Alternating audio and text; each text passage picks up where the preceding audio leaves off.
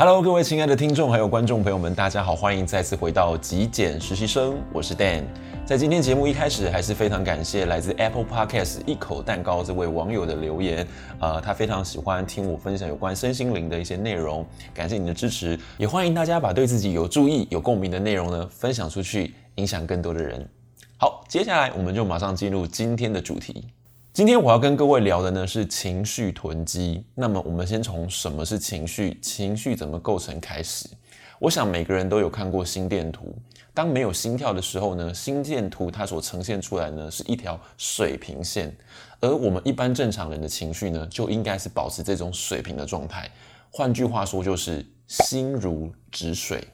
但是呢，当外在的一个呃事件的发生呢，它就会刺激我们的情绪产生反应，也就是这个平行线、这个水平线呢，它就会开始有些波动了。我们可以把它想象成，我们拿着一颗石头，把它扔进一个呃平静无波的这个水面里头，它就会激起一些涟漪。那么这个涟漪呢，就是情绪了。那么，如果我们把一个更大的石头、更重的石头丢进水里头去，就会产生更大的涟漪、更高的浪花。那么这些溅起来的浪花呢，相对来说，它要平息，它要恢复到这种平静无波的状态呢，就需要更长、更久的时间。所以，当一个事件的发生，如果是小事件，它引起的小情绪反应，那这个情绪就会比较快平息。相对来说，越大的刺激就会产生越大的情绪反应，那这个情绪反应呢，它需要平息的时间就会更长。所以说到这边，基本上我们就会知道，情绪它本身是可以透由时间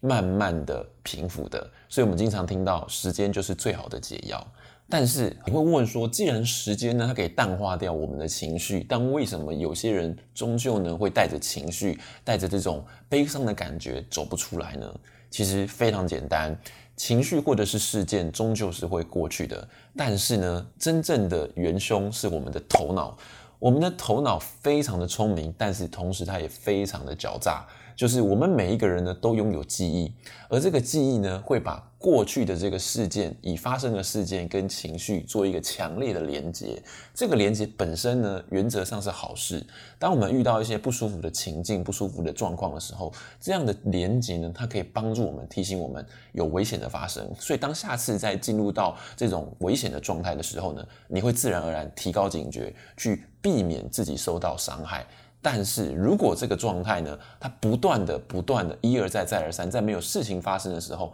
被提起，这种 alarm 这种警告，就会导致自己情绪不断的陷在那种低潮或者是紧张的状态，那对我们的身心就会有很大的压力跟影响了。所以情绪是怎么累积的？就一个时间轴的概念来说，这是现在，这是未来，这是过去。我们正在这个时间点上面，原本是没有任何的事情发生的，但是我们的头脑呢，会不断的去 repeat，会不断的去重复强调过去已经发生的事情，而导致我们沉溺在那个事件的情绪当中。你可以想象，石头已经没有丢到水里头去了，可是你的头脑一直在模拟，一直在反复播放着那个石头。丢进水里头的状态，所以那个涟漪、那个浪花会一直不断在你的心里头产生余波荡漾的状态，所以你始终会受伤，或者带着那样子的情绪过着生活。好，所以听到这边，我想每一个人都知道情绪是怎么囤积的了。情绪真正的囤积，并不是来自于事件本身，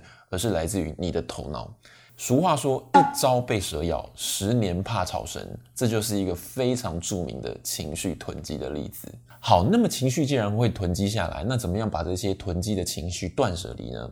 其实方法很简单，只有一个，就是静心。那我们在下一集节目也会跟大家聊聊如何静心，如何冥想。如果你喜欢这样子的内容的朋友，别忘了记得订阅一下我的频道。好，所以静心最大的作用呢，就是把我们头脑里头的这一些幻象、这些念头断舍离，让我们归零，处在一个现在、处在当下的这个状态，避免掉我们头脑不断的去找过去已经发生的事情，然后让它反复上演，或者是把这些过去已经发生的事情。丢到未来来，让我们现在产生一种对未来的恐惧哦。所以情绪本身是没有问题的，情绪本身它是一种善意的提醒，让我们能够去觉察到我们不舒服了。就好像我们身体哪边痛哦，或者是哪边痒，哦，哪边不舒服，我们就希望可以诶稍微扭动一下身体，或者是去找医生。情绪也是这个概念。当一个人完全没有办法对事件发生情绪反应的时候，那么其实反而是一种很危险的状态。所以，透过静心，透过自我的觉察，我们就可以帮助我们自己把事件跟情绪的这个 link 这个连接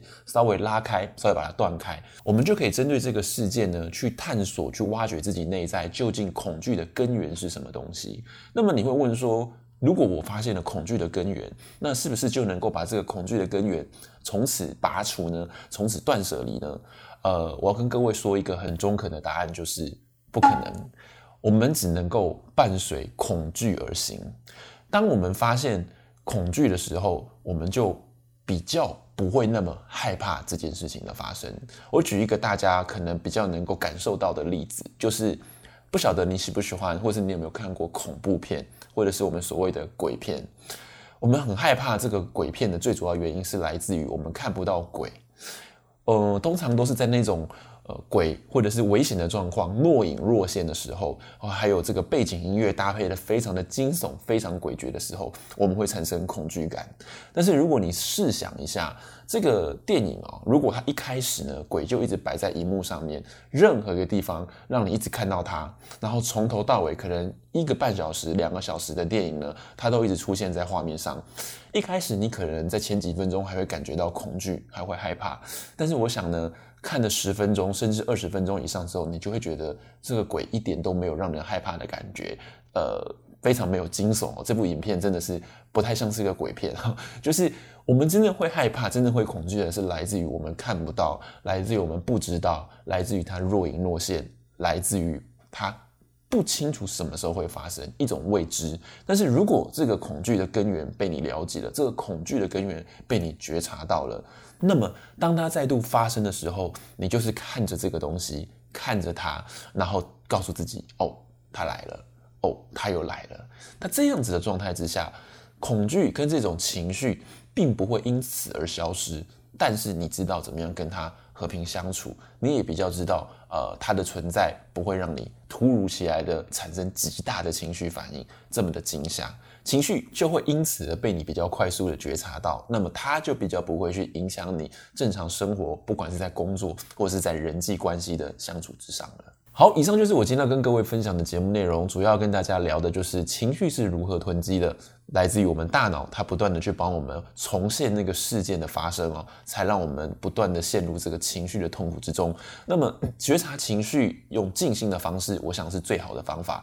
那么在静心跟自我觉察的过程中呢，你会发现恐惧的根源。那么这个根源可能没有办法让我们完全的去刨除，但是当我们发现它，当我们了解它，我们就能够跟它好好的和平相处。当下次再发生或是暴露在同样的情境之中，你自然而然就比较不。会受到这情绪强大的干扰了。最后送给大家一句话：没有过不去的事情，只有过不去的心情。希望听过今天的节目之后，或多或少都能够对你带来一些帮助。如果你喜欢今天的节目内容，别忘了帮我按一个赞，也欢迎你订阅支持我的频道，更欢迎你把这个节目内容分享给更多有需要的人。我是 Dan，我们下期节目见喽，